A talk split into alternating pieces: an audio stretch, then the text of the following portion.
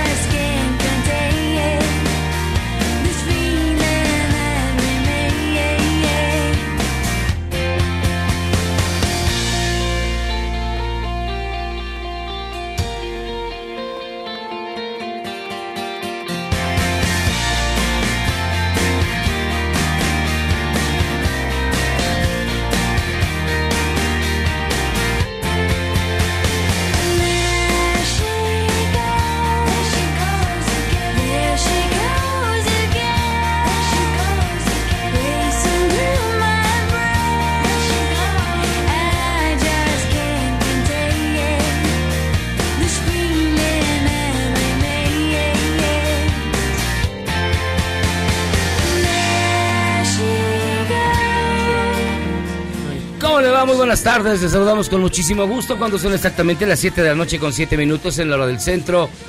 Esto es Charlos contra Gangsters. Yo soy José Luis Guzmán y para mí de verdad es un placer darle más cordial bienvenida a este que es el mejor programa de la radio. Y está usted escuchando There She Goes de una banda que se llama Sixpence, Sixpence None the Richter, que es una gran rola. Está considerada, de acuerdo a un estudio efectuado por el Instituto Max Planck de Berlín, como una de verdad, como una de las canciones perfectas del pop. Hicieron un análisis, un estudio, y entre esas canciones salió precisamente esta, que está considerada así como de las más perfectas en materia de lo que entiende el cerebro y chu chu chu. Nada más que esta es en su versión original con una banda que se llama The Last, que de hecho la canción usted pensará que está dedicada a una chica, no, está dedicada a la heroína, porque le escribió el, su, su frontman cuando estaba recuperándose una adicción a la heroína y después de haber tenido una serie de broncas mentales terribles. Entonces el tipo, pues bueno, está ya bien dañado. La canción es perfecta. Hoy vamos a estar escuchando canciones de acuerdo a este estudio de la Universidad Max Planck que son perfectas en su diseño y en su ejecución en un estudio que acaba de darse a conocer y que tenemos aquí en Charlos contra Gangsters, lo tradujimos del alemán, entonces ya por eso estamos este, pues, todo. Eh, oiga, este, este es el 102.5 de su FM, www.cmbs.com y es para mí un placer, como siempre, darle la más cordial bienvenida a Lugo Banzer de, de la cultura, al Alfredo Stroessner de la sabiduría, al Pinochet del buen decir, Pues sí, con la derecha siempre conservadores recalcitrantes, anarcoliberales, Es algo rey, así. rey, patria y Dios, ¿no? Esa es, es la, la fórmula. Rey, patria y Dios, pues sí, aquí gracias por esa bonita... Y también eh, está, está aquí nuestro Víctor Jara. Sí, pariente. Víctor Jara, no. No, no, no. Pues aquí estamos, saludos a todos, ya sabe, de- de- desde donde nos estén escuchando, desde el lugar más remoto, pues los saludamos hasta por allá. Y también, evidentemente, este defensor de la democracia, el señor Jairo Calixto Albarrán. No, pues muy triste porque no, no hubo fusilamientos todavía. ¿Cómo es posible que dejaron vivo a Evo? No puede ser. Estoy con usted, doctor. No puede ser que Hasta lo hayan dejado en vivo. Maldita sea, siempre. contigo, Miyagi. Con Marquititito Cortés. ¿Cómo es posible que no hayan fusilado? No ha habido ya de una vez. Para acabar con este lío.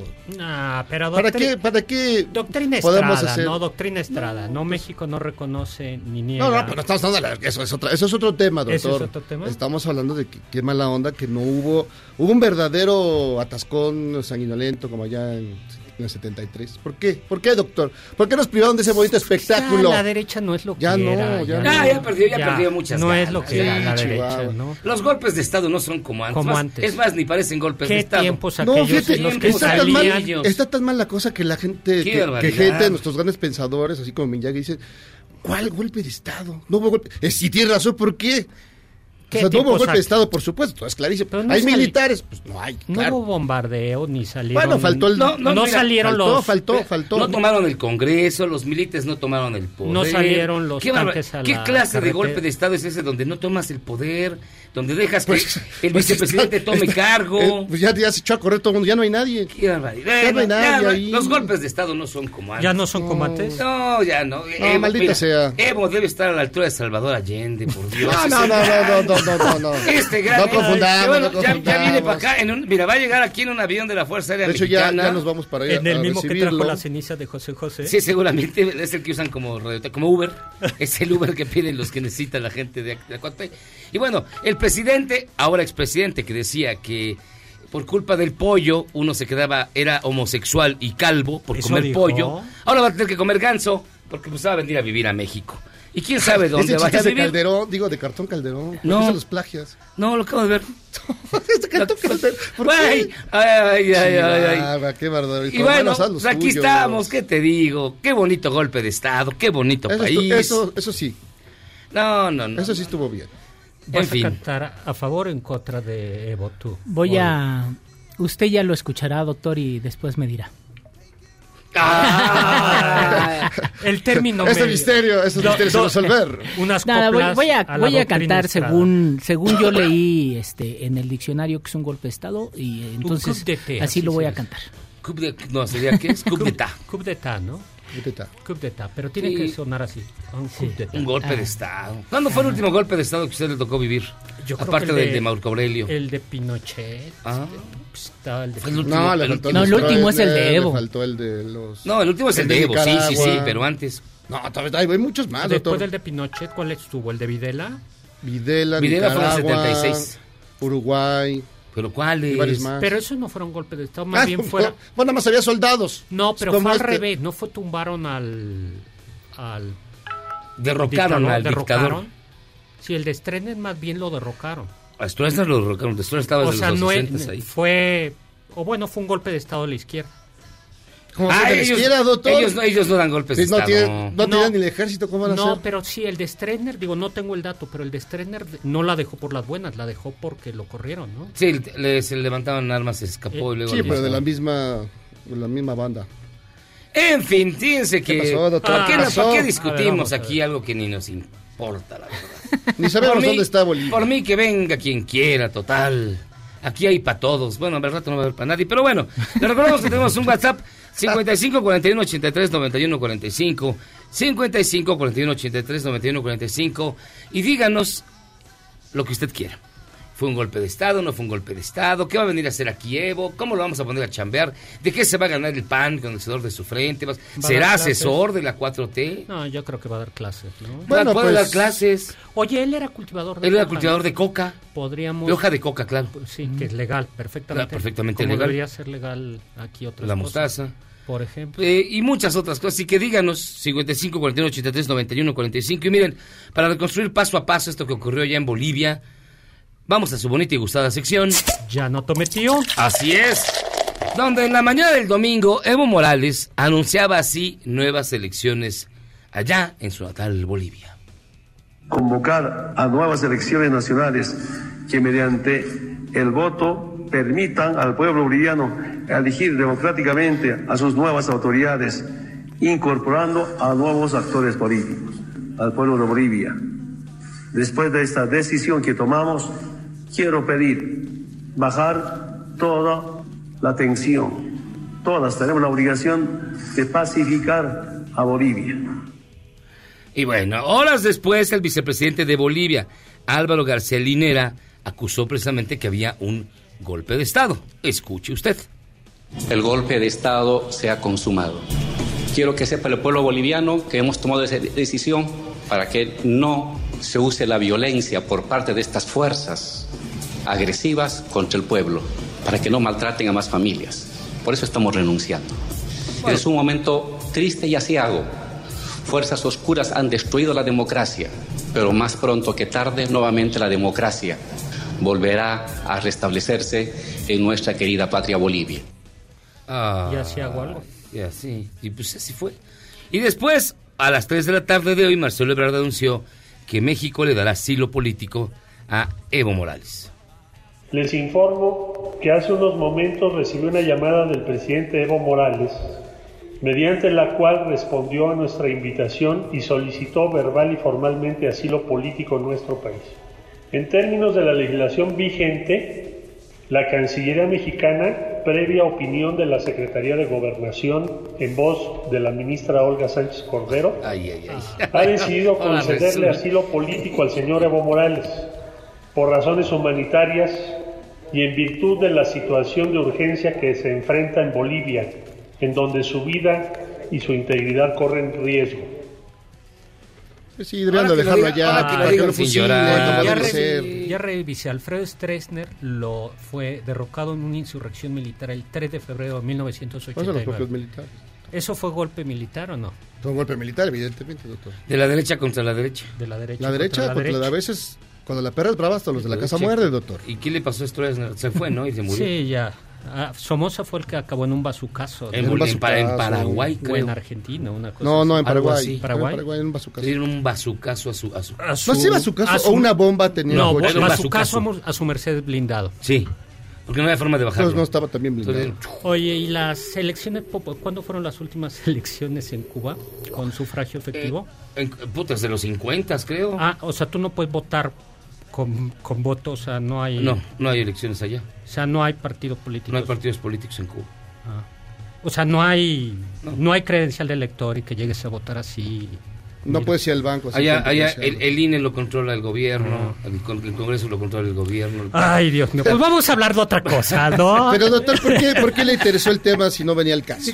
No, porque ahorita que estamos hablando No, de golpe de interesante Estado. saber de dónde proviene ese interés. Oiga, porque yo quiero ir a Cuba, tengo muchas Ah, ganas puede de ir a ir, Cuba. puede ir usted Pero ahorita. sí, siempre me da un... ¿Usted quería quiere votar allá? Sí. Oiga, y, y- y allá a los viejitos las jineteras las atienden bien. Me han contado. Yo hay no terapia sé, no- especial de no turismo sé sexual. ni qué es. Porque ah, como bueno, no hay y hoy vamos trabajo. a hablar de historia de la prostitución. Ah, pues sí. Ah, entonces sí sabe, doctor. No, yo sé de historia.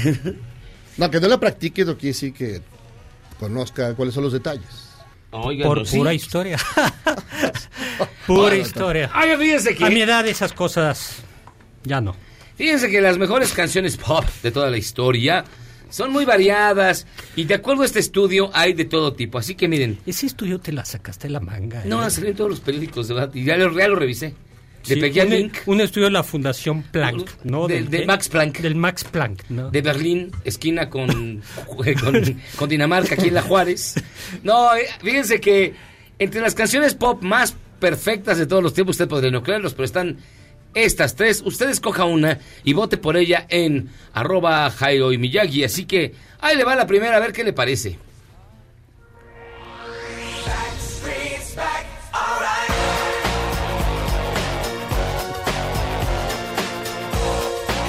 Esos son los Backstreet Boys y la canción se llama Everybody. Un super clásico. Está bonita, está bonita. Se supone que la canción pop perfecta te produce bienestar en el cerebro. Te hace sentir bien. No, más allá de su calidad musical o lo que sea. Es lo que analizaron estos expertos. A ver, la siguiente. La siguiente. Sí, esta Beyoncé. sí. Singularity. Sí, esta está bonita. No sé, me parece dudoso. A ver, sí, a ver. O sea, que me produzca felicidad, no sé. Una sonrisita así, ¿no? Pero, ah, Ah, claro que te hace bailar. Sí. Tienes que esta estar muy amargado. para- hasta yo la bailo. Y viene mi, mi- Y a ver, viene- la tercera. Y viene mi, mi favorita personal. Bruno Mars, Uptown Funk. Es un rolo, no, no, no, no. Ah, esta, esta tercera. Producida por Mark Ronson. No me Es acaba. gran rola. Me quedo con la segunda y la primera. Bueno, por Oye, alguna oye. de estas. ¿Qué tiene? ¿Cómo rollo? No, no, no. Es un rollo, no, no, ¿Cómo pop. O sea, es una bailable, bailable, está bien, pegajosa, divertida. Yo no digo que cambie la vida ¿Qué de dirán los. Beatles? Perdónalo, perdónalo. Ah, no, los Beatles son dioses. no, no. Esto es únicamente ¿Y cómo, entretenimiento. y cómo no están incluidos? Ah, es no que son el- pop, ¿o El sí? primer lugar es de ellos. Nada más que no lo quise decir. Ah. Para que no dijeran que están cargados. Ah, bueno. El primer lugar, bien, la canción pop perfecta, según esta lista, no. Les voy a decir Michelle cuál. es. Una que, que odiaba el, el mismo Lennon, que una tarde llegaron, llevaban varias tomas sin saber cómo componerla. Entonces Lennon, fastidiado, se sienta al piano y toca el intro de esta canción, que es considerada la más perfecta de, los, de la historia del pop, y que le dijo a McCartney, así tiene que empezar tu maldita canción y vamos a acabar de una vez. Y es esta.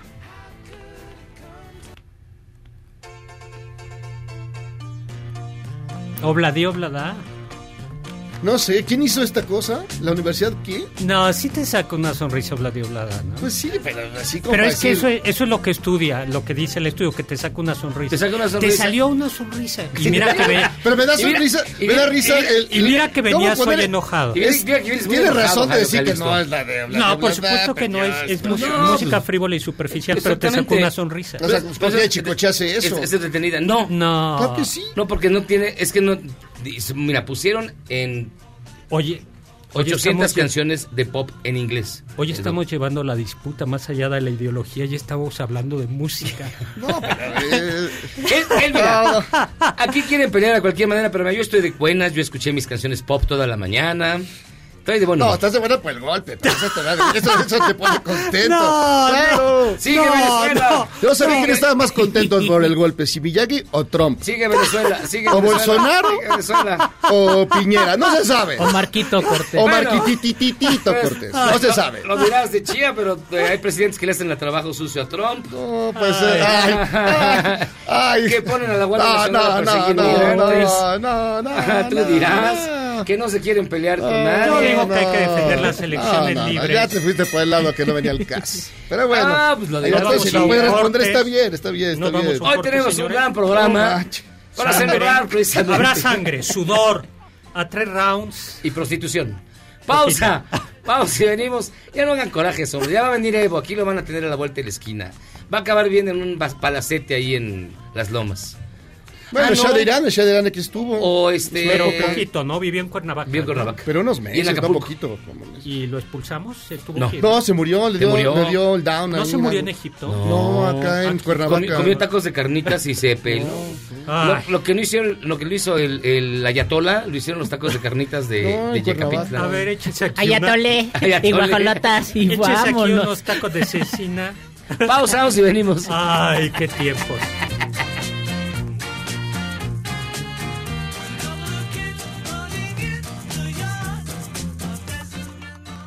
¿Quieres salvarte del reggaetón? ¿Y esos sonidos que solo te hacen pensar en Omar Chaparro como un buen actor?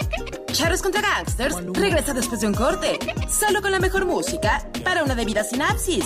Este podcast lo escuchas en exclusiva por Himalaya. La Fiscalía del Estado de México ofrece una recompensa por los presuntos homicidas del edil de Valle de Chalco. Francisco Tenorio fue atacado después de un evento público por un par de adolescentes y hay 500 mil pesos de recompensa por información que lleve a su captura.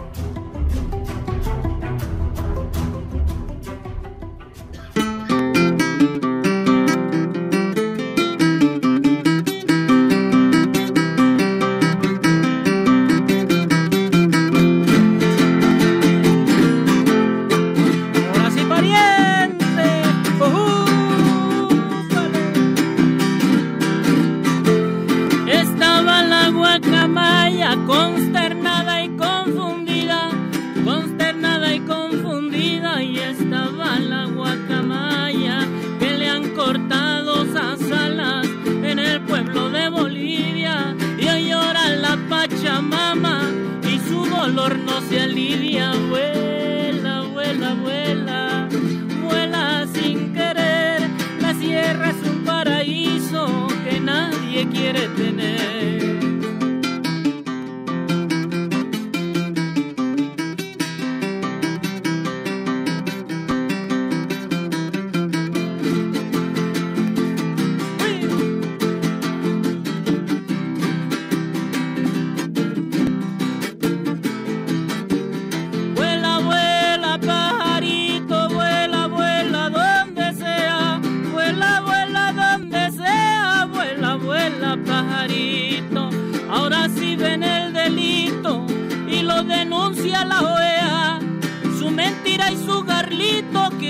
Tonto se lo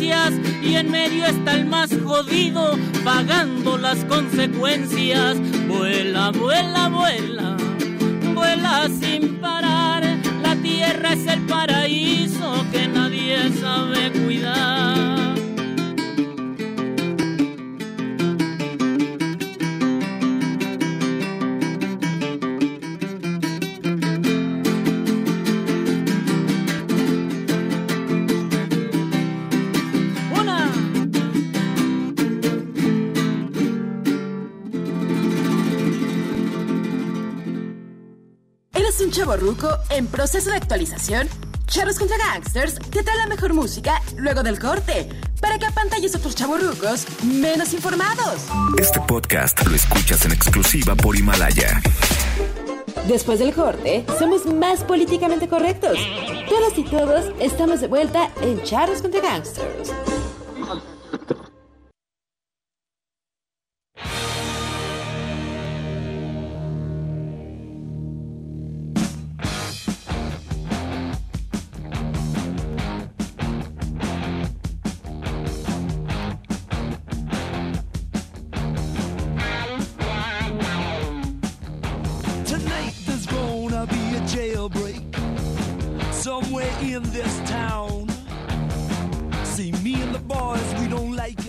Estamos de regreso aquí en Charlos contra Gangsters. Todos tranquilos, relajados. No hablamos más de ningún golpe. Aunque, sea, aunque no existan y sean puro mita, mítico. Puro asunto de política ficción. Pero, ¿qué estamos oyendo, Miyagi? Estamos oyendo a Tin Lizzy, la canción se llama Uh, Jailbreak. Lizzy. Y nos dice Carlos, amigos Charlos, póngase Jailbreak de Tin Lizzy para el lunes de música chida. Pues ahí está, mira. Creo que, no, creo que nunca habíamos puesto a Tin Lizzy. ¿O sí alguna vez? Una vez, yo una, creo- y yo- eso yo muy raro. Leopoldo Rodríguez dice, lo debo Morales no dio más que para golpe de pecho en vez de golpe de Estado. Para golpe de pecho. El PG no acepta idea de otro gobierno en lucha contra el crimen, como el asesinato de los niños Levarón. Pero Marcelo sí puede meter Que por su nariz cierto, ya, ya encontraron a uno. Ya hay uno de los maleantes, así que espérame. avanzando. Donde nadie lo llama y ofrecer asilo político que no manche su calzón. Lilia Betania, aquí lista ya viendo el mejor programa de la radio. Saludos, Muy Lilia. bien, abrazos. Hola. Imi de la Cotorra, saludos, excelente rola. Y Axel Lira dice, buen día amigos de Charros, saludos en la Escuela de Estados Unidos de América, en la Alcaldía Venustiano Carranza. En el libro de texto de sociales, viene la actividad de realizar un programa de radio. Y no encontramos mejor manera que realizar nuestro tributo a ustedes con el nombre de Changos contra Hamsters. No, Y también- y también se pelea- también se Con pelea. peleas y todo. Les voy a dar una asesoría para defender los puntos de vista de la democracia y la tolerancia. Sí, claro. El más tolerante y demócrata Y este- del mundo. Y no, gracias, Dad, que muy honrados con que No, nos tomen hombre, como ejemplo. abrazo, gracias. Y fíjense que nos acompaña, de verdad es un gusto que esté con nosotros. Marina Castañeda. Marina, ¿cómo estás? Bienvenida. Hola, buenas noches, un placer. Hola Marina. Trae bajo el brazo su más reciente libro, Una vida homosexual, editado por Penguin Random House en el sello Grijalbo. Así es, de hecho es el tercer libro que escribo sobre esta temática, la temática gay. Primero la experiencia homosexual. Luego el machismo luego- invisible. No, luego la, la nueva homosexualidad y este es el tercero sobre esta temática. Ah, Aparte es el machismo invisible y demás libros. Pero este tiene el interés, tiene dos intereses creo yo. A ver. Uno que es básicamente autobiográfico. Ajá. O sea, describe, yo tengo 63 años. O sea, hace 50 años exactamente yo comencé a enamorarme de chicas. Entonces yo comencé a vivir la homosexualidad hace 50 años y el libro trata de cómo la he vivido a través de los 50 años. Y en paralelo, qué es lo que ha ido cambiando en el mundo en los mismos 50 años respecto del tema de la homosexualidad. Porque ustedes sabrán que este año es el 50 aniversario del inicio del movimiento de liberación gay. Después de lo de ocurrido en. Stonewall. No, No fue en lo de Stonewall. Stonewall. en Ajá. Stonewall Inn, en la calle Christopher, en Greenwich Village, en Nueva, En Nueva York. York. El 28 de junio de 1969 Así es. hubo una redada policíaca en un bar gay.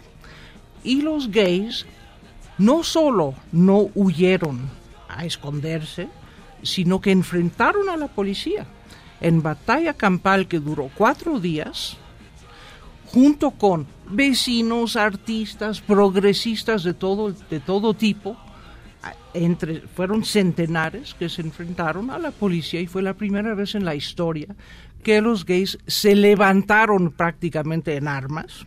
Era ilegal. Este, en sí, 69. era legal en muchos estados, aunque fueran eh, adultos consintientes. Sí. En 69. Sí, sí, sí, sí, sí. Y en, Entonces- estos, y en estos 50 años, ¿crees que ha habido avances, se ha cambiado o únicamente han sido cambios de dientes para afuera, diríamos, y en el fondo subyace la intolerancia? No, no, no, no, no. Los cambios eh, han sido muy profundos, importantes y reales. Ujú. O sea, cosas inimaginables hace solo 15 años, ahora son una realidad para la población gay de casi todos los países occidentales. Entonces, sí. ¿Cómo fue ese primer, eh, digamos, una, esa conciencia tomada? de- Te descubres, ya no hay duda, pero ves que el, que el entorno es incierto, es terrible, eh, es, digamos, no hay mucha, mucho espacio de maniobra para algo así. Pues ¿Cómo mira, fue en, eso? en mi Ahora muy- ahora experiencia, hace relativamente 50 fácil. años. Sí, ahora Sí. relativamente sencillo, Sí. digo, relativamente. Sí. Pero en esa época haber sido una cosa tremenda. Fíjate que no, fíjate que no, porque tuve la enorme suerte de tener los padres que tuve.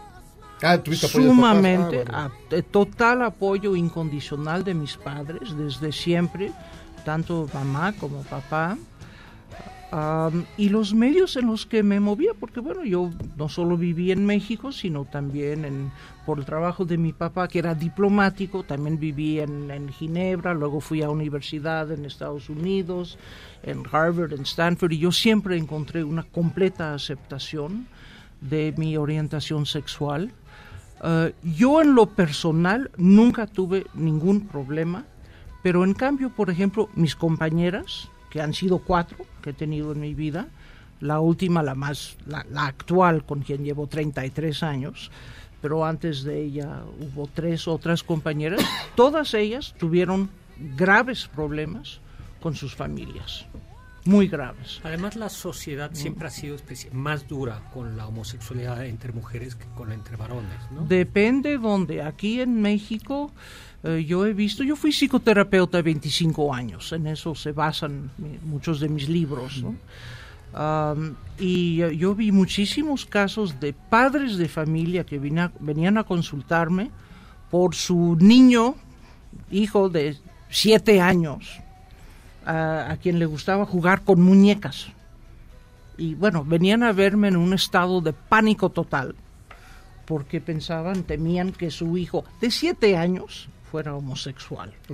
Y una de las cosas que yo les preguntaba era, a ver, díganme, si se tratara de una niña, si ustedes tuvieran una niña de siete años que se vistiera de pantalón y que le jug- gustara jugar béisbol, ¿estarían igual de asustados? Y me decían, por supuesto que no, al contrario. Nos encantaría que una hijita jugara béisbol y subiera, supiera moverse. Sí, no habría ningún problema. Claro, no habría ningún problema. Y que aprenda a hacer cosas, pero por supuesto. En cambio, cuando se trata de un niño que tenga conductas supuestamente eh, afeminadas, ahí sí es el pánico y el susto. Es ridículo. Yo creo que los hombres lo tienen muy difícil en un país machista. Y no solo los homosexuales, por cierto. También los heterosexuales tienen que este, regirse por todas las reglas no escritas de la masculinidad machista, que son claro. terroríficas, son terroríficas. No puedes fallar y no puedes nunca eh, mostrar, por ejemplo, que sientes miedo o que te vaya a gustar la ópera o algo. No, no, no, ¿cómo? El ballet no puede El ser. ballet, ¿cómo? ¿No? Y yo he conocido a muchos jóvenes varones que sin ser homosexuales, ¿eh? querían dedicarse al ballet o a las artes o a la música y tuvieron que irse del país. Porque aquí eran visto, vistos como mariquitas y recibían todo el trato y la crueldad hom- homofóbica del mundo en su escuela, en su familia, entre sus amistades. Y yo no sé cuántos talentos hemos perdido como país pensando en tantos jóvenes que querían dedicarse a la poesía, a la música, al ballet y tuvieron que irse o decidieron mejor dedicarse a pues, los negocios o algo, ¿no? Otra cosa. Ma- Marina Castañeda, eh, con tu libro La vida, una vida homosexual, editado por Penguin Random House. En este libro, más bien de este libro, ¿cómo esperas que salgan tus las personas que lo lean? ¿Qué es lo que Que piensas? salgan del closet. ca- ¿Qué es lo que piensas causar en ellos? Como dice el subtítulo, son 50 años de reflexión y aprendizaje. Porque yo he aprendido un chorro, no solo a través de mi ejercicio como psicoterapeuta, sino hoy 50 años de experiencia en diferentes países. Pues he sido, mi vida ha sido representativa en algunos sentidos y en otros no. Ha sido una vida muy privilegiada por los padres que tuve. Y entonces yo creo que todos los gays y también quizás sus familiares encontrarán algo ahí interesante como bueno pues es un testimonio de mucho tiempo y pues, la edad misma te da el derecho de, de hablar no de, de portar ah, una pues una mirada sobre este medio siglo no que ha sido tan intenso.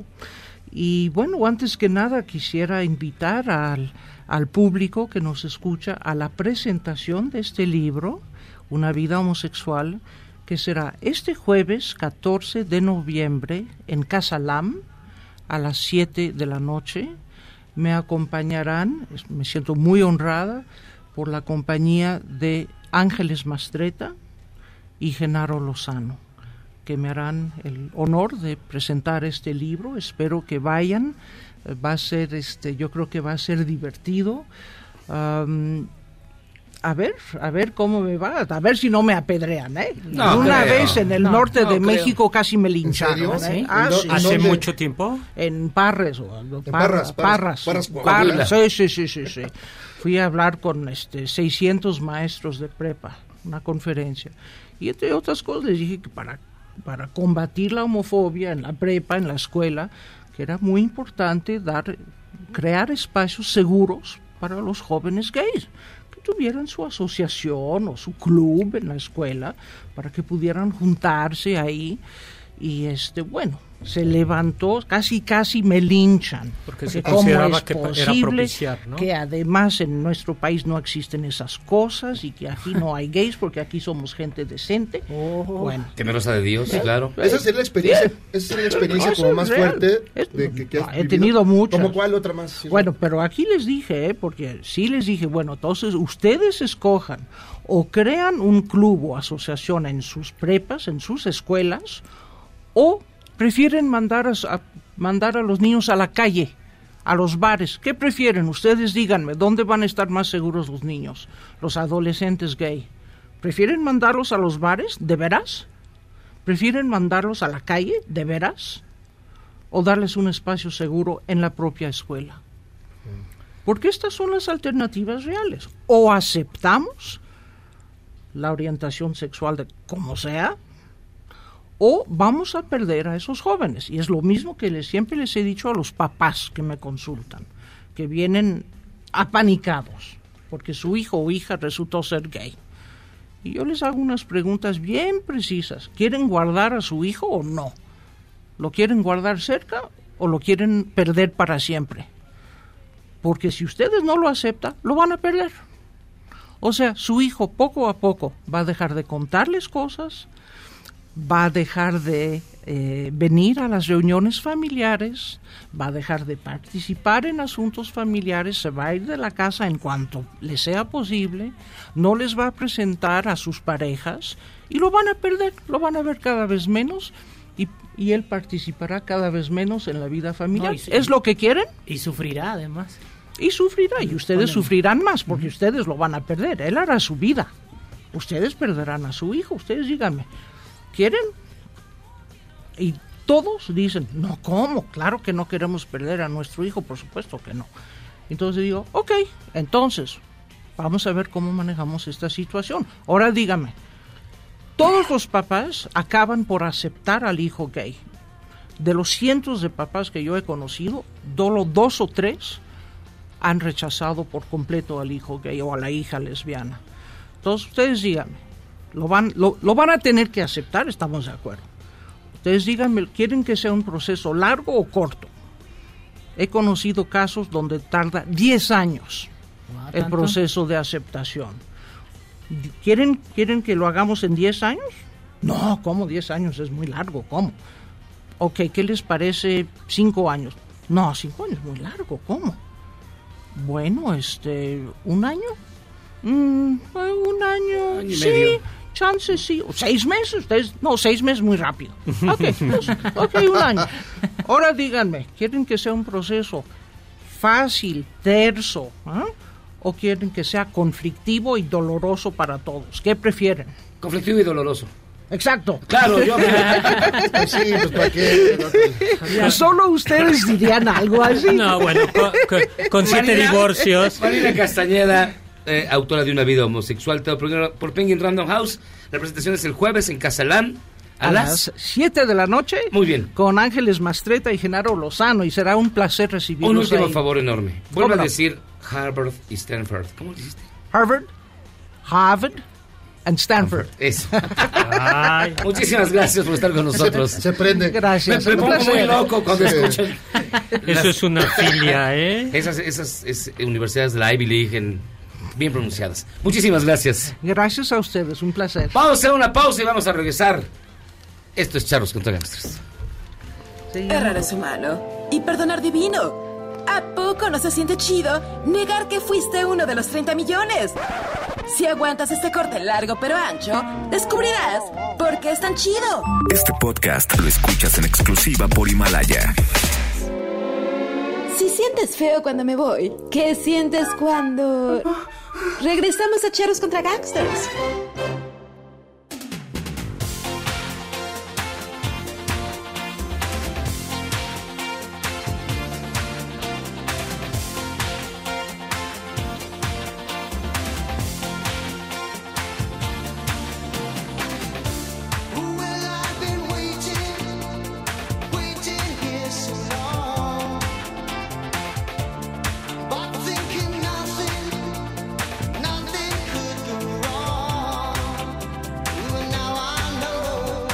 Estamos de vuelta, Charlos contra Gangsters, escuchando. Esta canción también está dentro del estudio. De hecho, después de, de Obladi Oblada, esa es, digamos, la segunda canción perfecta dentro del estudio del pop. Se llama Invisible Touch, con el insufrible. El Ninguna, ninguna canción. Alma Mabel de Phil Collins al Ninguna, frente ca- de ninguna Genesis. canción de Phil Collins puede generar eso. Creo que esa universidad está muy Sí, yo sigo diciendo que te generaste tú A el ver. estudio ese. A ver, Jairo Calixto. Él es Jairo Calixto, yo soy... Midway. ¿Qué te refiere el- la palabra Midway? No me digas. me- Aeropuerto. Me, me recuerda. Guerras. Me recuerda a Toshiro Mifume. Mifune. ¿Mifune o Mifume? Mifume, ni- no, Mifume, Mifume. Mifune, fa. Mifune. Toshiro Mifune. Porque es mero mero comandante de las fuerzas niponas en esa batalla Hubo, un- terrible. hubo una batalla. En, la- en el cine. En el En el cine que Pacífico. en ce- me acuerdo cuando lo estrenaron aquí en México, era en Sensor Round, Sensor Round. en 70 milímetros, que era una, supongo que era una, este, una cinta como más gruesa que un papel de baño, que era grandotota, grandotota, y estaba en Cinemascope. Cinemascope. Y había señores que cada vez que había algo te empujaban. Te empujaban atrás. para que sintieras el rigor. Pues bueno, nos hicieron un remake de Midway, la batalla en el Pacífico. La van a estrenar, la primera es mañana, y los queremos invitar de parte de Charlos contra Gangsters. Todo lo que tienen que hacer es marcar 51661025 y decirnos un actor que haya aparecido en la película original de, ¿De la batalla de Midway. Facilísimo. Está hasta, estaba hasta Charleston Heston. creo. Había un chorro, creo que salía todo, Sería el todo mundo, Hollywood todo de, aquella Hollywood. época. Elizabeth Taylor no. Creo que no, pero, No, pero era salía un chorro. Un chorro, sí, Charlton Heston, Richard Wickmark, este, unas cosas extrañísimas que veía mi papá. Todos los capitanes, grumetes, Grumetes. marineros. El bergantín, todos. Pero fuera era, espe- era espectacular. esa Es película. verdad. Y esta película se ve muy buena, así que miren, marquen. La premier va a ser mañana, martes 12 de noviembre, a las 8 de la noche en Cinépolis Buenavista. Marquen 51661025 y díganos uno de los nombres de los actores que ha estado en la primera versión de, la batalla de Midway. Llévenselos. Tenemos cinco dobles. Marquen, marquen, marquen y ya. Marca, marca ya. Así es. Y la ganaron porque además creo que habían descifrado también parte de la clave, una cosa así, ¿no? No, los gringos siempre fueron muy tontos, no pero la ganaron porque le echaron más galletas. Tenían más aviones. Tenían más aviones. Vamos a hacer una Ahí pausa. donde veías los kamikazes y ¡fua! cómo se aventaban ahí. Era, eh, sí, sí era emocionante. Era muy- la película era muy emocionante. Y daba terror porque pues, Nippon estaban bravos. Pero bueno. Oigan, y bien rápido, amigos. Es que estamos haciendo un ajuste. Pues nos nota así como desganadones. A ver, a ver. Les traigo una noticia. ¿Cuál? ¿Sabían que ya pueden escuchar y disfrutar el podcast de ¿De este verdad? programa? No en me Himalaya? digas, qué barbaridad. Sí. ¿Dónde? En Himalaya, donde más, Zagal. ¿Es gratuito? es- espérate, es la más increíble de podcast a nivel mundial que ya está en México. Y tiene todos nuestros episodios en exclusiva. En exclusiva así, de plano. De plano. ¿De veras? De veras. ¿Hasta el sonecito sale? Sí. Ah, entonces no, no me interesa. Disfruta cuando quieras de nuestros episodios en Himalaya. No te pierdas ni un solo programa. Solo baja la aplicación para iOS y Android. O visita la página de himalaya.com para escucharnos por ahí. Ya saben, nosotros estamos en las alturas. Charlos contra Gangsters solo está en, En Himalaya. Himalaya. En Himalaya. Pausa. Vamos y venimos. En tiempos de cambio, solo los mejores seguimos a flote. Luego del corte, te contamos el secreto de los seis años de Charros contra Gangsters. ¡Regresamos! Este podcast lo escuchas en exclusiva por Himalaya. importa si es en un concierto o en una audición, yo siempre me siento contento en el reventón. Me pasa Los representantes del TRI ya aclararon que el grito homofóbico que lanzó Alex Lora durante un concierto y que claramente estaba dirigido al gobierno y a Palacio Nacional no iba en contra del presidente Andrés Manuel López Obrador. Eh, ya no entendimos nada. ¿Usted qué opina? Escríbame en Twitter a arroba a Gabriela Vives.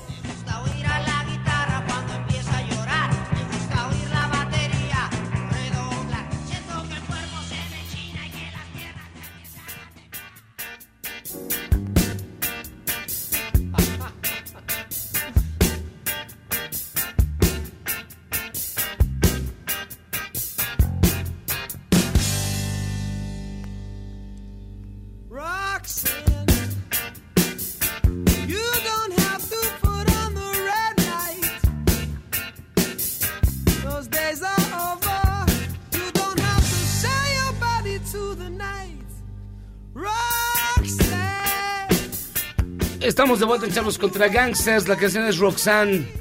No tienes que ponerte bajo el, la luz roja esta noche ni vender tu cuerpo. Eso también está en el estudio del Max Planck. Sí, también está en el estudio de Max Planck. Pero yo, yo nomás sonríe la gente que dice, sobreviví, todavía estoy vivo porque escuché la primera esta canción en el 72. ¿De qué año es? No, 72. 79, ¿no? 70 y qué es, no más, ¿verdad? 83.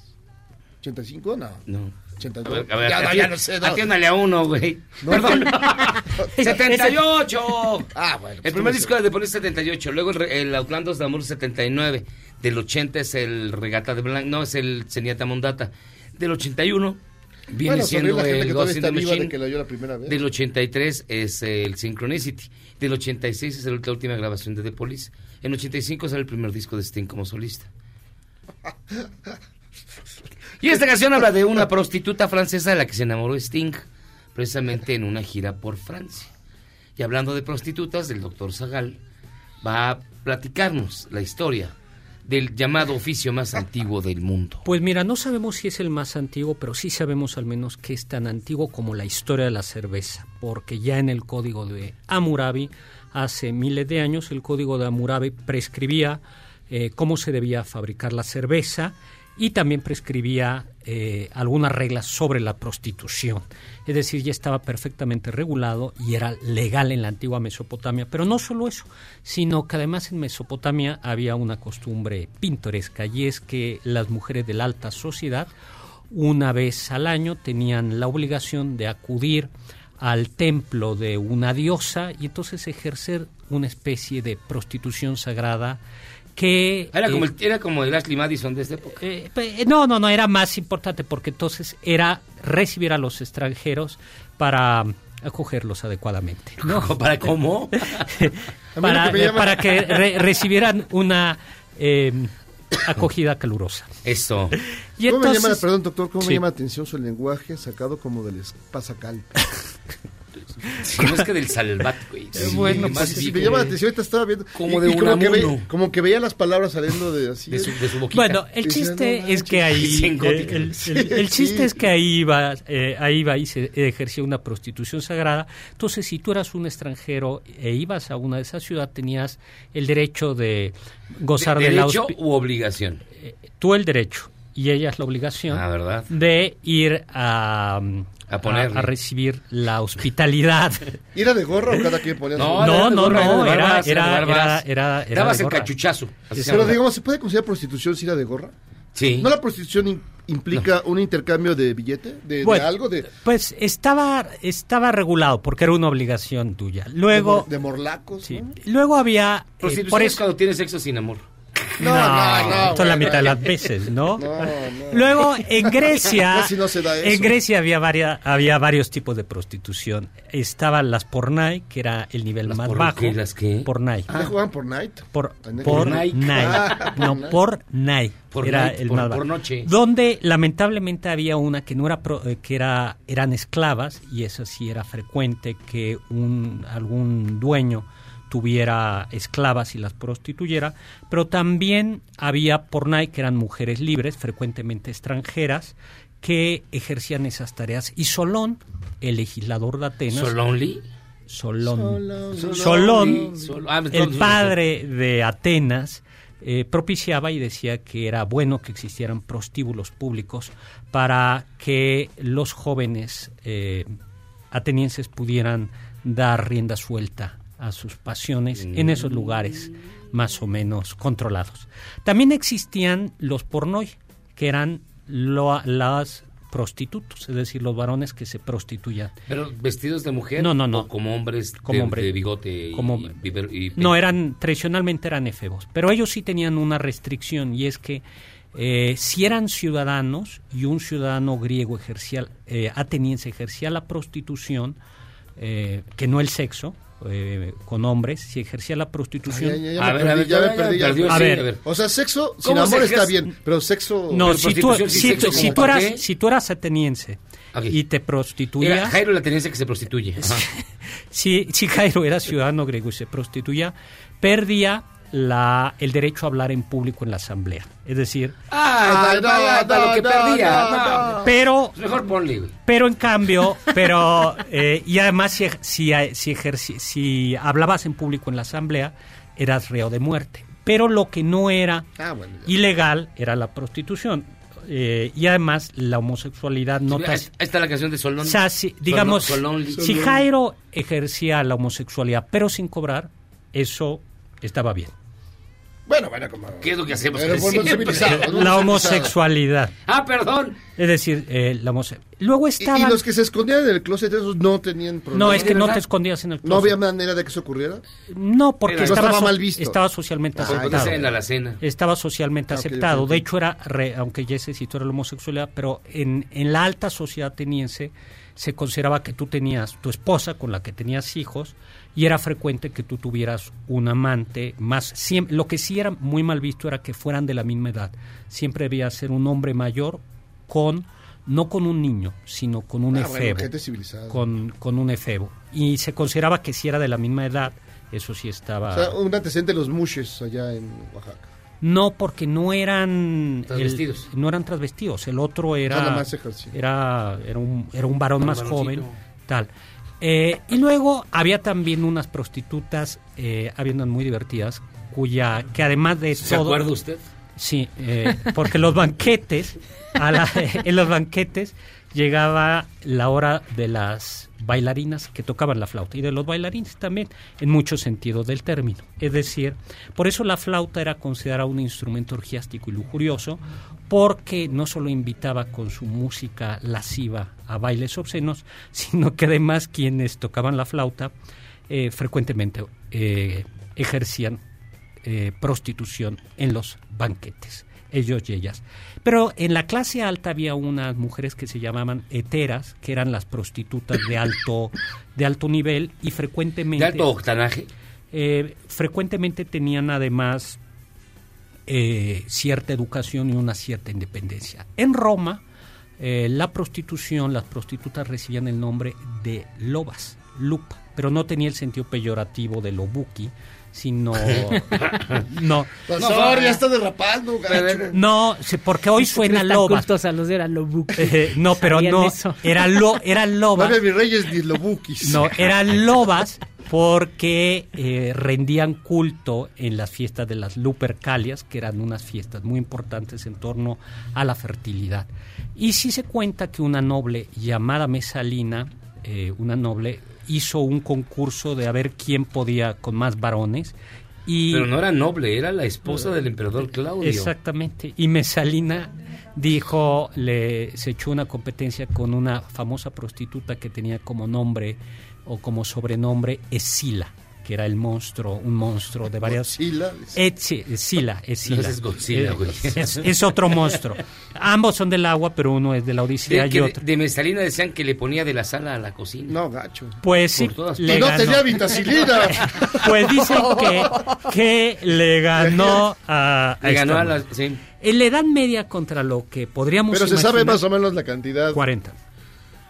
Ah, En una- en una noche. Aquí hay peores. una de 500. ¿Cuánto De es 500. la que se echó los En 500? un gangbang. Un gangbang de 500. Pero en, en una noche y decían que su secreto era utilizar una clepsidra, es decir, un reloj de agua para rápido la Ah, sí, claro. Vámonos, vámonos, o sea, esto es trabajo, no Como hay que... las ficheras, ¿te acuerdas que las ficheras era apla- aplaudían? Aplaudiendo. Para que- Eh, y romperé... el- Así hacía Lalo el mismo.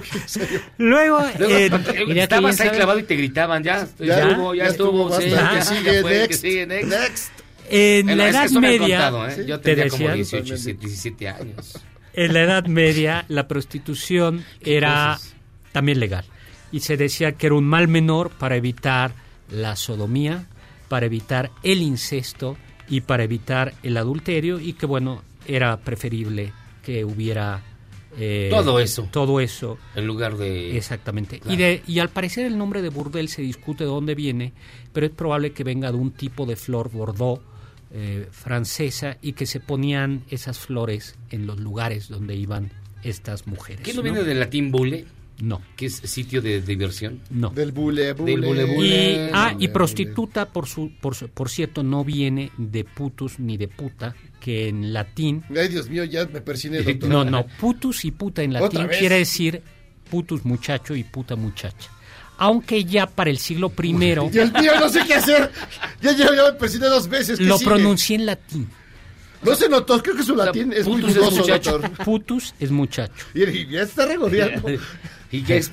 Pero ya hay por ahí un verso atribuido a Virgilio en donde comienza a tener ese doble sentido putus de Se está, de- se está dando de, joven- hacha. de jovencito ¿Y, y qué tal? Bueno, ya nos tenemos que ir. Ya, No. me, ya me acordé de mis tiempos. ¿Te acuerdas cuando ibas al Balalaica? Al Balalaica, Al- al burrito, al infiernito. Ahora, Al Infiernito, lo sorprendente... Al San Pancho, ahí San Juan de Letrán. Híjoles, que con... Que... Al Burbuja. Te cobraban cinco horas la bailada. Bueno, pues Pero agarrabas de esta idea de la tarifa era re bueno. es también del siglo de oro. De cartón de chela. Y yo como estaba chaparrito, pues agarraba así. Chas. Como Ewok. Como Tuntún. Pero eso no era prostitución, ¿no? Eso era... Eso era- no, es, No. no, no, es que no vi los finales. sabes que Ah. una cosa lleva a la otra. Bueno, el- en el siglo de oro español estaba perfectamente legislado y además había tarifa de si era en la cama o en Como el suelo. koala, mira. O sea, la, cara- eh, la cama era mucho más caro. Claro. Claro, Y O sea, o sea, digamos, ¿cuánto Te, más? te duelen las rodillas, digo, No, mi cabrón. todo. Pues no lo sé. Y estaba prohibido, que era una norma muy sensata, que las eh, mujeres huérfanas ejercieran la prostitución. Y una vez al año, el día... Perdón, y peor del mosaico, porque el mosaico está frío. Es frío, no, es frío. Y luego te, Oye, de espaldas te duele. Se te queda marcado el mosaico. ¡ah! no. Y luego, Bueno, El adoquín. el adoquín. Nunca lo hagas en una azotea. sin embargo, si había una regla... un. A ver, jóvenes, si había Ah, una regla muy seria. ¿Cuál? Y es que tenía que ser como Dios manda, es decir, eh, no, la sodom- no el sexo anal, porque el sexo anal con mujeres se consideraba sodomía y te podía costar ir a la Al. Inquisición. No, pues sí está Y eso sí, entonces tenía que ser de una manera tradicional, como Dios Como Dios manda. Eh, y curiosamente es... Doctora, ya me, me tiene consternado. Oye, Ese lenguaje de carretonero, ya sabes, su madre, su madre sabe que lo no, tiene. no he utilizado ninguna lo- expresión fuera de lugar. Señora mamá del doctor Señora Zagal, Zagal. regáñelo. Y curiosamente es a partir del siglo XVIII cuando se comienza a prohibir. Y eso, se comienza a prohibir la prostitución. eh, y bueno, eso es lo que va a provocar, eh, lo que va a provocar frecuentemente eh, la trata de personas. Porque hay que, hay que decir que una cosa muy distinta es la prostitución y una cosa y otro asunto es la trata de personas, ¿no? Y que así como Sonecito tiene derecho a vender su voz, su inspiración, Su gargantita. sus canciones, Esa gargantita. pues también en una sociedad liberal, pues la gente tiene derecho a vender su propio cuerpo, ¿no? Aunque hay países como Islandia y Noruega y Suecia donde la prostitución, donde se castiga al que pide prostitución, aunque no la prostituta, y hay países como Estados Unidos donde la prostitución es considerada un delito. En México no es considerado, dicho sea de paso, un delito, ¿no?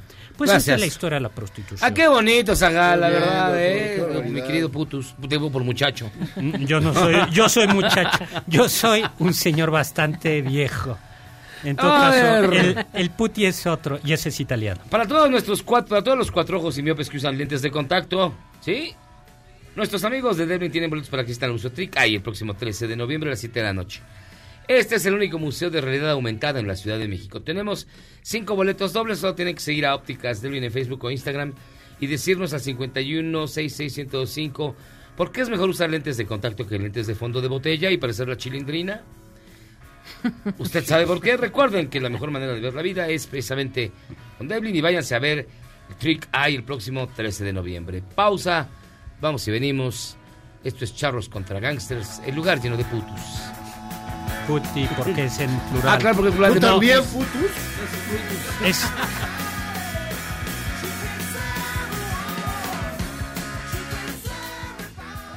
¿Eres un chavo ruco en proceso de actualización? Charros contra Gangsters te trae la mejor música luego del corte para que apantalles a otros chavorrucos menos informados. Este podcast lo escuchas en exclusiva por Himalaya. Integrantes del Frente Auténtico del Campo instalaron un plantón frente a San Lázaro, exigiendo mayor presupuesto a la agricultura. Acusaron de no haber recibido el apoyo de 1.500 pesos por hectárea en 2019, según el acuerdo establecido. Somos cuatro organizaciones. ¿Y si todas las semanas se quedan acá? Sí, sí, bueno, está planeado para siete días.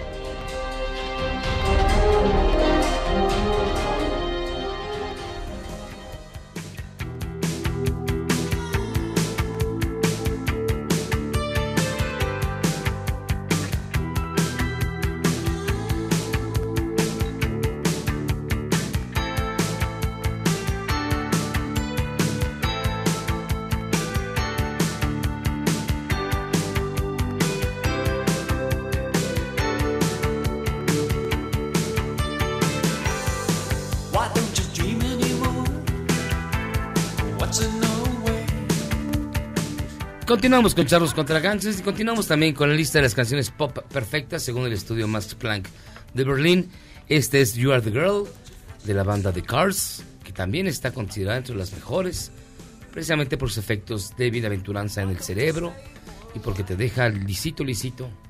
¿El de cerebro? El cerebro. Es bastante buena rola. No sé cuántos putos fueron eh, encuestados, encuestados No, para la a ver, decisión si de ese estás trabajo. hablando en latín, el plural es puti. Muy bien, ¿cuántos puti habrán sido? Eso, eso está bien, eso es latín. Hijos, ya tienen pretexto para hacer lo que quieran. Qué barbaridad. Fíjense que nos Me gusta acompaña. que el doctor me corrija. Y de verdad es un gusto que esté con nosotros Tamara. Goodberg Levin. ¿Cómo estás, Tamara? Muy bien, muchas gracias por invitarme de nuevo. Hoy traes un libro sobrecogedor, terrible. Sí. Los niños de Asperger. El exterminador nazi detrás del reconocido pediatra de Edith Schaeffer, editado por Planeta. Así es. Sí, no, y realmente es un libro estremecedor, pero a la vez muy interesante. Hay pocos libros en la historia que pueden cambiar por completo la, la visión que se tiene de un personaje. Y este es, es un libro que cae dentro de esa categoría. Es una historia que revela todo lo que hay detrás del término Asperger, que últimamente cada vez toma más prominencia con obras como El incidente del perro a medianoche, con series como The Good Doctor, todos estos personajes que en la cultura popular tienen el síndrome de Asperger y ¿Qué que es se exactamente? es, bueno, es un debate un poco complicado, pero básicamente dentro del espectro autista de los niños y de los de las personas que no tienen este digamos una noción, no quiero equivocarme, no soy experta en el tema, pero que no tienen una noción y un contacto completo con la con, con la realidad entre comillas.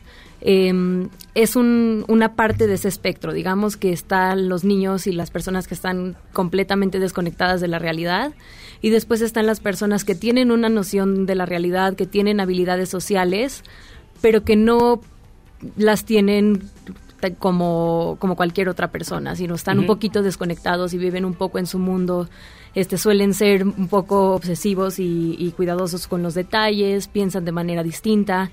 Y, y bueno, eso es un síndrome que se diagnosticó según lo que, lo que explica Edith Schaeffer y que está increíblemente bien documentado en este libro en- durante la Segunda Guerra Mundial en el, en el régimen nazi.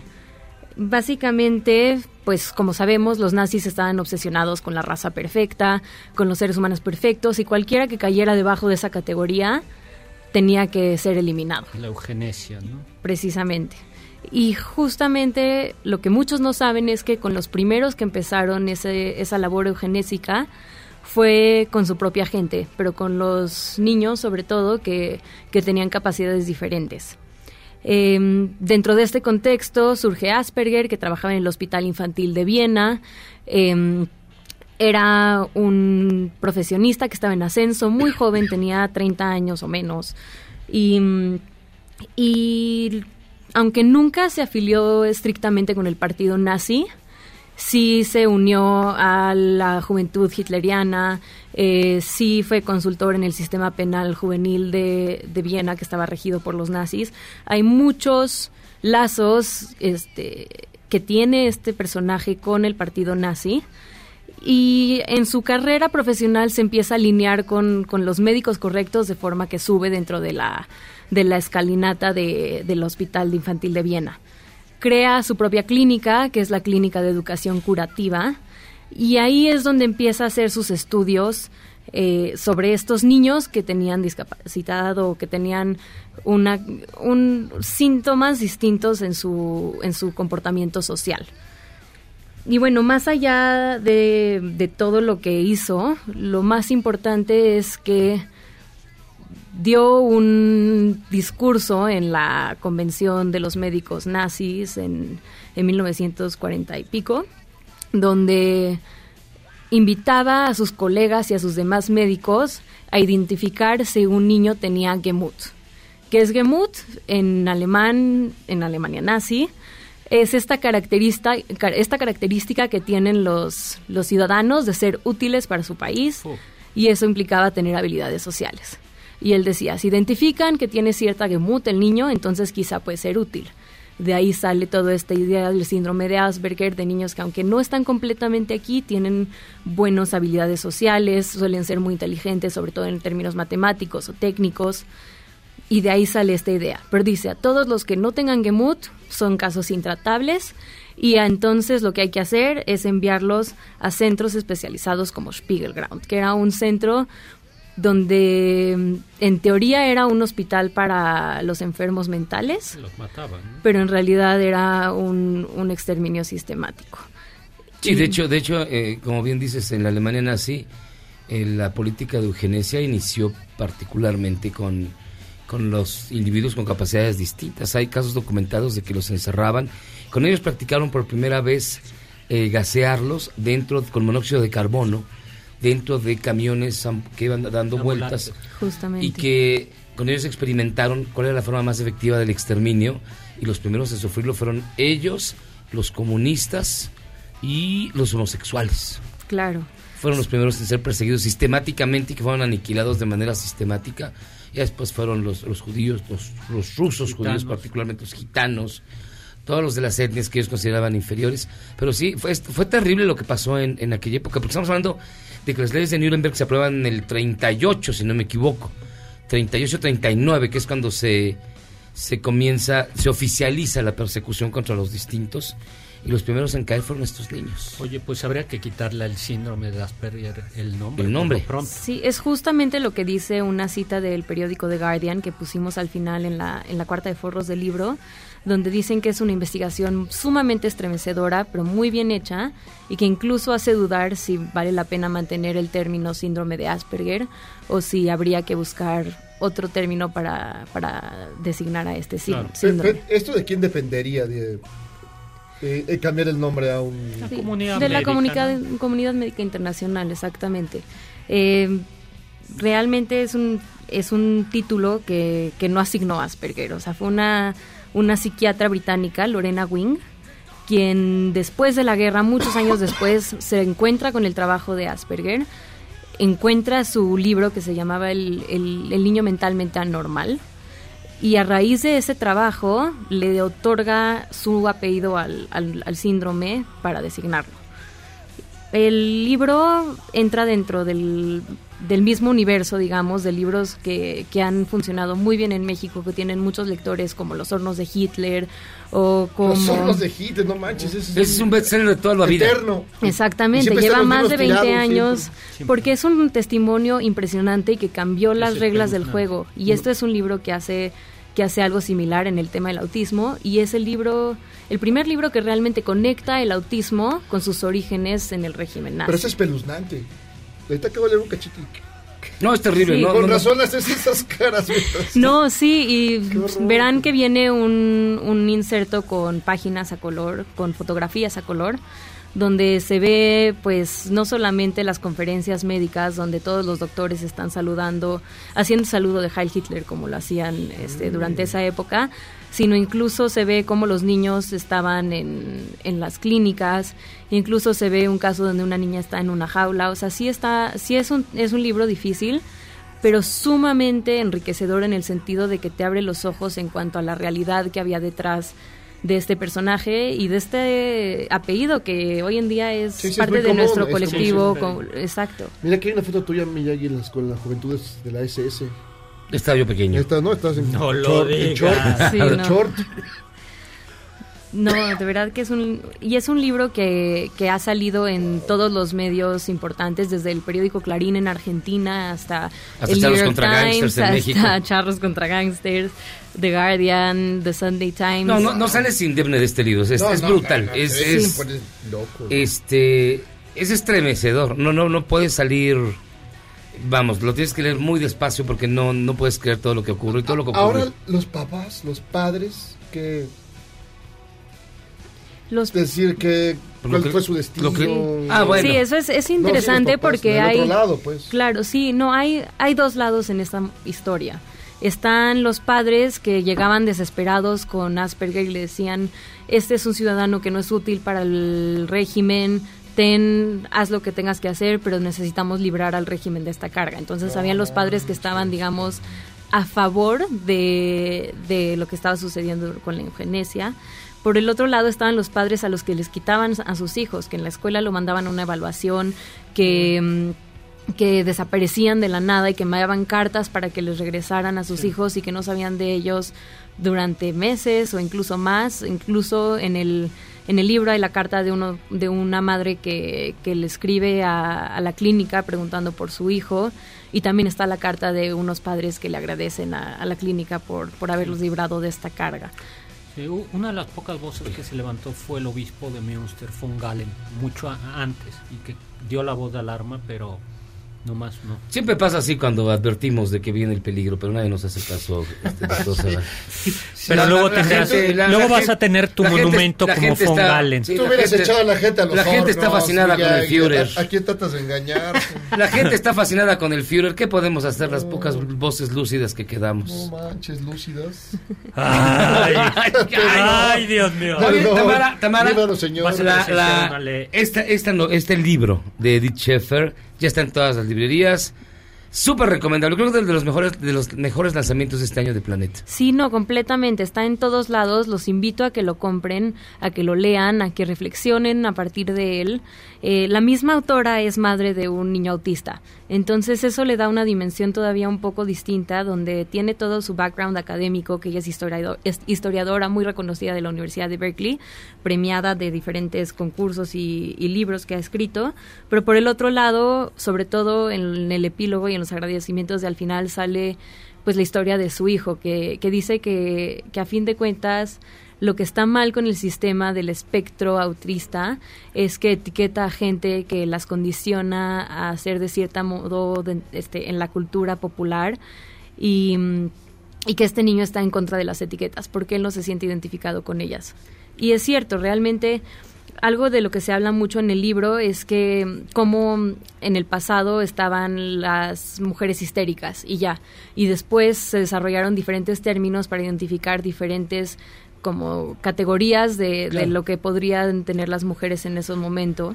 Y lo mismo predice la autora que es lo que sucederá con, con el espectro autista, que en lugar de que se hable de él como una enfermedad genérica, se van a encontrar las diferentes subcategorías que, que realmente embonen con los diferentes Claro. tipos de personas que están afectadas. Tamara Goodberg, editora de Planeta Libros. Muchísimas gracias por estar con nosotros. Gracias por invitarme. Los niños de Asperger, el exterminador nazi detrás del reconocido pediatra, un libro de Edith Schaeffer que no puede usted dejar de leer. Pausa, vamos y venimos. Esto es Charlos contra Gangsters.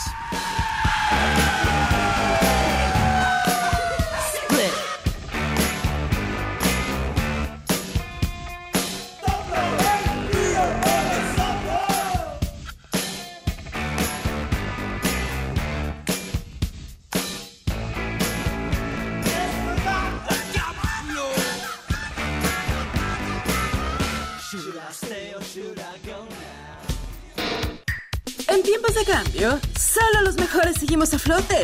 Luego del corte, te contamos el secreto de los seis años de Charros contra Gangsters.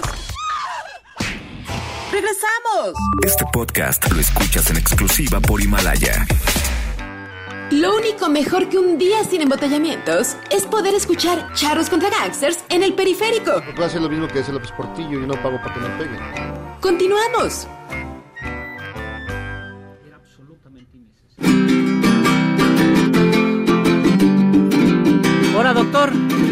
Vamos a hacer este una versada de su tema, ¿no? Historia latina y historia griega, el Aedo. De noche se pueden ver a esas nocturnas flores que nos brindan sus favores traducidos en placer. Caricias de la mujer, esa que huele a pecado, que la historia ha retratado, vanidosa y atrevida. Eres la fruta prohibida de solteros y casados. Eres del oficio antiguo, por muchos incomprendida. Eres la fruta prohibida para el que yace contigo. El tiempo ha sido testigo de tu vida azarosa. Eres sombra de la esposa. Eres mariposa rara que el mismo Agustín Lara te retrató como diosa. Te dicen aventurera, inspiración del artista, eres placer sin conquista, eres el sueño y quimera, la que en las noches espera y se entrega sin reproche, del placer haces derroche, tienes un futuro incierto, eres la mujer del puerto y virgen de medianoche.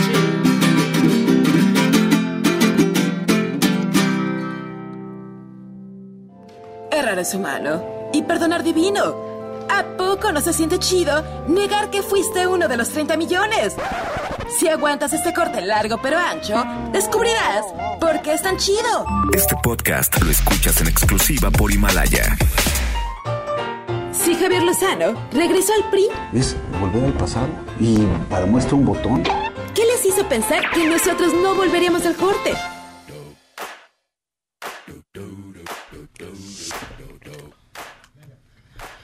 Esta canción fue la que ganó Bruno Mars, Uptown Funk, producido por el se- señor Mark Ronson. No te imagino. A ver, súbele aquí, hermano. Gracias. No te imagino bailando eso. Jamás has te he visto bailar nada. Y ahora resulta que eres el rey de la pista. Este ¿Eres es John Travolta. bailando Bruno? Mars, Uptown Funk. Usted votó por ella y usted escucha aquí en Charlos contra Gangsters. ¿De veras?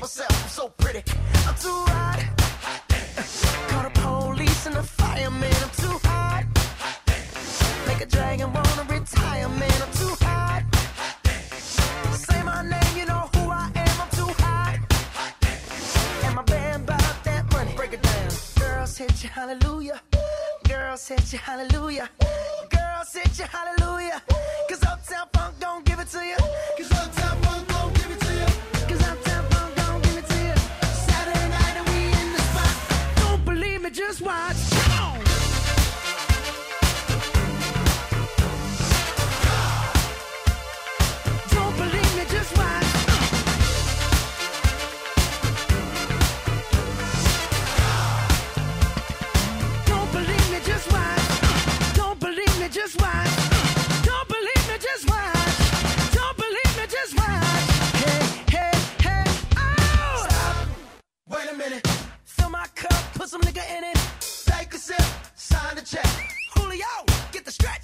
to Harlem, Hollywood, Jackson, Mississippi.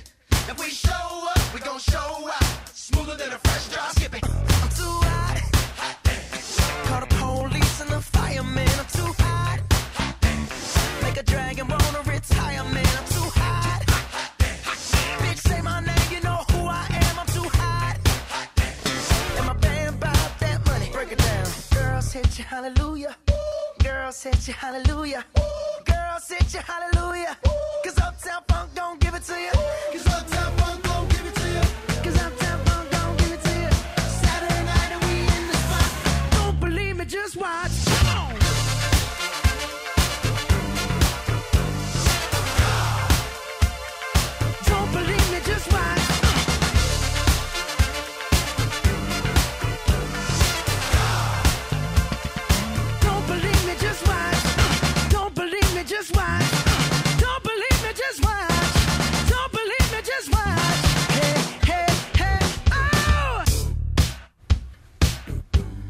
Este fue Bruno Mars. Y es que, bueno, te vamos a tener que escuchar. Fíjese, vamos a pasar de Bruno Mars, que lo pone uno de buenas y a bailar, a quitar risas. A llorar.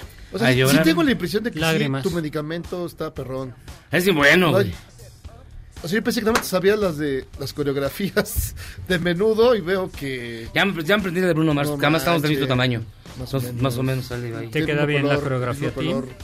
Mismo, mismo color serio. Oye, pero hablemos de tristezas, porque hay Hey, demasiada olvídese alegría. de Mark Ronson, olvídese de Bruno Mars. Acuérdense que va a venir Evo Morales, Ay, acuérdense no. de que la economía está detenida, acuérdense que el país está bien bonito. Y para recordarnos cómo estamos de bonito. Ah, pero donde sí están muy bien es en, en- en Tamaulipas. Ya abandonó, por ejemplo, el, el top 10 de las ciudades más violentas. Ya no está entre el, el top 10 de las ciudades más violentas, amigo. Perdónenme, yo sé que hay mucho malqueriente, pero de acuerdo a estudios de México Social, Tamaulipas ya salió del top 10 de estados mexicanos con más homicidios que se encontró y esto con base en datos del INEGI y pues ya la va levantando. Pero bueno, no todo el país es Tamaulipas, así que ¿qué pasó, mi querido amigo? Buenas noches. Hola. O sea, ¿cómo Qué dices buena estas cosas presentación. después de bailar a Bruno Mars? Sí, no, me encanta que Bueno, escuchemos. cada día me siento más tranquilo. ¿Cómo están? Buenas noches. Optimistas. Ah, es una gran rola. Pues, eh, No, es más, sin yo voy a duda. desconectar mis audífonos de oír. Oírte te iba a seguir oyendo a, a No, Bruno bueno. Mars. Yo no Habla quiero saber Eduardo. nada. Voy al estanquillo por un cigarro si regreso. No. Ok. Cuéntanos, a ver. pues miren, Andrés eh, Manuel tiene bastantes frentes abiertos. Sí, eh, es correcto. Mira, eh, el tema tiene que ver un poco con un gobierno que tuvo una marcha vertiginosa. Eh, hay que recordar que de alguna manera se tomaron decisiones incluso previas a la toma de posesión. Hay que eh, hacer un poco de memoria. Prácticamente cinco o seis meses antes de que López Obrador llegara a la presidencia ya estaba literalmente dictando la agenda. Bueno, lleva más de 20 años, ¿no? 18, bueno, 18 años dictando la agenda, pero de alguna forma como presidente electo eh, rebasó la autoridad del propio presidente saliente Peña y hubo una lógica muy vertiginosa, una urgencia por tomar decisiones que a la postre hoy prácticamente cerca a un año de cumplir eh, este mandato que, que el pueblo le dio, está encontrando muchos frentes abiertos generados por decisiones, algunas buenas, otras no tan buenas, pero que no se cierran. O sea, ¿cuál es el problema hoy de este gobierno que está enfrentando una trinchera innumerable de problemas porque ha generado decisiones o ha tomado decisiones que lo envuelven en circunstancias que en apariencia hoy todavía no es capaz de resolver. ¿Esto qué quiere decir? Lo platicábamos hace un segundo. Yo veo dos pistas. Una pista donde el proyecto político, pues claro, hay un trabajo de, eh, no quiero llamarle enquistamiento, pero sí hay un proyecto político del observador de cambiar el régimen, que está ahí, podrá ser defendible o atacable, pero que tiene que ver con una centralización del poder, que eso que creo que ya es más que evidente, tiene que ver con la construcción de una identidad distinta a la que los partidos de oposición hoy han creado, el PRIAN, ¿no? Esta lógica, hay que decirlo muy claro, donde tocaba salía PUS, eso es muy cierto, o sea, se dejó una estela de corrupción impresionante, pero también hay una, cosa, una pista corta, digamos, no todo es este proyecto de largo alcance, sino hay algo inmediato y ha sido un mes muy complejo para este gobierno, ha sido un mes de desencuentros muy complicados. Eh, las, eh, yo ya vi un par de estudios de opinión donde la, aprobación presidencial se está cayendo importante, o sea, la gente no está satisfecha y lo más importante, eh, algunas decisiones no han dado certidumbre, o sea, al final el tema se resuelve en que la confianza no se acaba de dilucidar, no, no- no se depura la, la idea de si este gobierno nos está dando el proyecto que promete o no. Y esto se está traduciendo en muchos frentes abiertos. El primero, y me parece que es el inmediato, que tiene que ver con el encarecimiento de la seguridad de la vida y de la propiedad, pues la violencia, ¿no? Desgraciadamente, la violencia se normaliza. No es nuevo, no es de hoy, no es de ahora, pero sí hay que decir que este mes se ha matizado por la forma en la que la, eh, la violencia y el crimen organizado se han posicionado. Culiacán, Ciudad Juárez, Iguala. Aguililla, bueno. Hay, hay que- mira, Uno eh, por eh, semana, el dato es rápido. Eh, En este año, digo, no es nuevo. Yo, a mí me importa mucho esto porque sí creo que hay una lógica de algunos sectores muy extremista de vender que este gobierno está fallando en todo y tampoco es así. Vaya, mucho de lo que estamos viendo no es nuevo. La verdad es que no. O sea, la forma en la que se comporta la economía tampoco está nueva, la violencia tampoco está nueva y hay una suerte de exaltación de la situación que no por ello es riesgosa y no por ello deja de ser importante, porque al final sí está, ah, estamos enfrentando un problema serio de violencia, o sea, no es nuevo, pero se está convirtiendo en una forma de descrédito porque, insisto, la confianza se, se- se está difuminando y eso hace que la situación se perciba todavía peor de como estaba. O sea, al final sí hay que decirlo. No necesariamente los indicadores, sí, vamos a vivir el año más violento desde que se tiene registro, ya es muy claro. Tuvimos 2018 con 36 mil ejecuciones, llegamos a noviembre con 31 mil. Es muy probable, yo diría un 80% seguro que vamos a rebasar ese margen. Tenemos delitos de alto impacto como extorsión y secuestro, que secuestro creció un 7%, extorsión creció un 32%. O sea, sí hay un problema de violencia, sí hay una lógica donde se está normalizando esta violencia, pero también habría que entender que, eh, por un lado, se está extremando el discurso y por otro lado, lo que más preocupa, el gobierno no está demostrando capacidad para, para, para actuar frente a las circunstancias. O sea, está descolocado el presidente. Ese es el mensaje de fondo. O sea, vemos, lo vemos todos los días. Hoy, por ejemplo, es, es clarísimo. Ves la conferencia mañanera y lo ves hablando de gasolinas, de los precios de la gasolina en Tamaulipas, lo ves hablando de Bolivia, cuando es claro que la agenda local es mucho más compleja de eso, ¿no? O sea, por mucho la- el discurso presidencial se está acotando en, en- en discusiones que no tienen que ver con el problema o con los problemas medulares del país. Entonces ahí Pero está el eso primero. no es una estrategia de comunicación.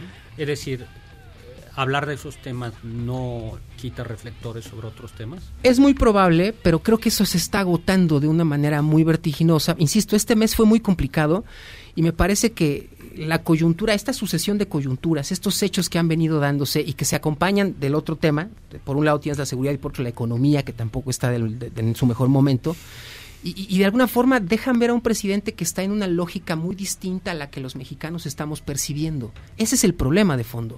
O sea, creo que la percepción de mucha gente hoy es que eh, la seguridad no está bien controlada, que la estrategia no está completa, puede ir por buen camino, pero no está resuelta ni por mucho, y que por otro lado la economía no está funcionando.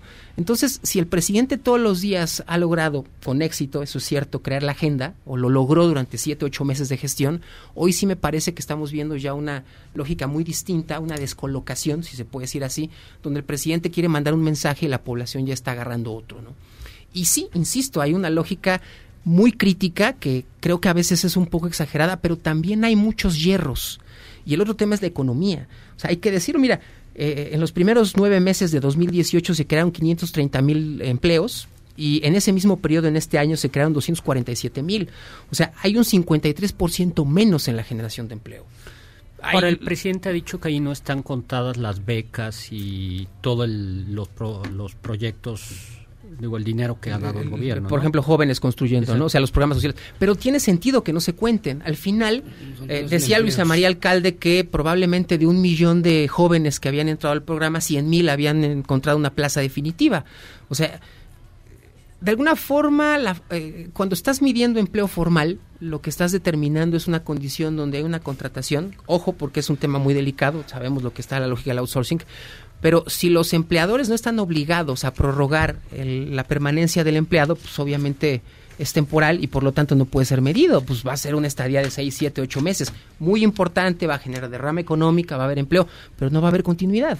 O sea, de alguna forma hay muy buenas intenciones, yo sí lo, lo creo y lo sostengo, pero lo que está faltando es planeación. Y creo que esta plática es importante porque hay una coyuntura en este momento donde el gobierno tiene que hacer eh, una retrospección después de casi un año para entender que si la seguridad no está siendo el resultado, la panacea prometida, porque los indicadores son claros, por supuesto, insisto que donde tocaba sa- salía puse, o sea, lo que se encontró aquí fue desastroso, pero tampoco puede ser el discurso eterno, que es una crítica que se ha hecho constantemente, y que permite hoy tomar tres o cuatro decisiones. La primera, evaluar si los que te están acompañando en la toma de decisiones están a la altura. La segunda, si la política pública que se está dictando es suficiente o tiene el alcance requerido como para transformar las condiciones de desigualdad. Y la tercera y la más importante, si se está generando una condición de certidumbre y de confianza, porque hoy los empresarios no están invirtiendo un peso. Nadie quiere soltar dinero, y eso es clarísimo, se los puedo decir yo, porque simplemente no se encuentran condiciones. Y ojo, no estoy diciendo que el gobierno no pueda darlas. Estoy diciendo que el gobierno ha tomado decisiones que aparentan bandazos, momentos de lucidez, de enojo, de, de, intriga, de, coraje, que no están determinando si la gente realmente va a tener certidumbre eso que está invirtiendo. Es un gran momento, ¿eh? Es muy complejo, nunca habíamos llegado a una situación tan complicada, es parte de la democracia y hay que estar contentos con ello, pero también hay que pedirle al gobierno que tome esa retrospección, porque hay una oportunidad única para cambiar las cosas. Hoy, de verdad, creo que lo peor que nos puede pasar, uno es volver a lo que teníamos, porque tampoco era tan bueno, insisto, ahí están las deudas. Yo puedo determinar y ya tenemos elementos para construir que el crecimiento de los últimos dos sexenios se hizo con deuda. Crecimos gracias a endeudarnos. Los dos sexenios. Sí, los dos sexenios. Está probado. Calderón y Peña nos, nos hicieron crecer a costa de deuda. Pues mi estimado, como siempre, gracias, de veras. ¿eh? Ay, bueno. esas son coyunturas, ¿no? Y valdría la pena decirlo. Hoy el gobierno tiene una gran oportunidad. Sigue teniendo un bono democrático y habrá que ver si lo puede mantener. Esa es la gran premisa. ¿no? Tus redes sociales para cuando la gente esté alegre y se quiera deprimir. Les dejamos nuestro Twitter, arroba Eduardo Reyes 34 y por favor no dejen de visitar nuestras redes sociales, intelite.mx LinkedIn, todo, intelite.mx. Vámonos, Gracias. este, gracias. Al contrario. Vámonos, Chagal. vámonos. Hasta luego. Vámonos, Jairo. Vámonos de aquí. Hasta aquí llegamos a echarnos contra Gangsters. A llorar. Vamos a ir a Bruno Mars mejor. Vámonos. 102.5 MVS Noticias. Este podcast lo escuchas en exclusiva por Himalaya. Si aún no lo haces, descarga la app para que no te pierdas ningún capítulo. Himalaya.com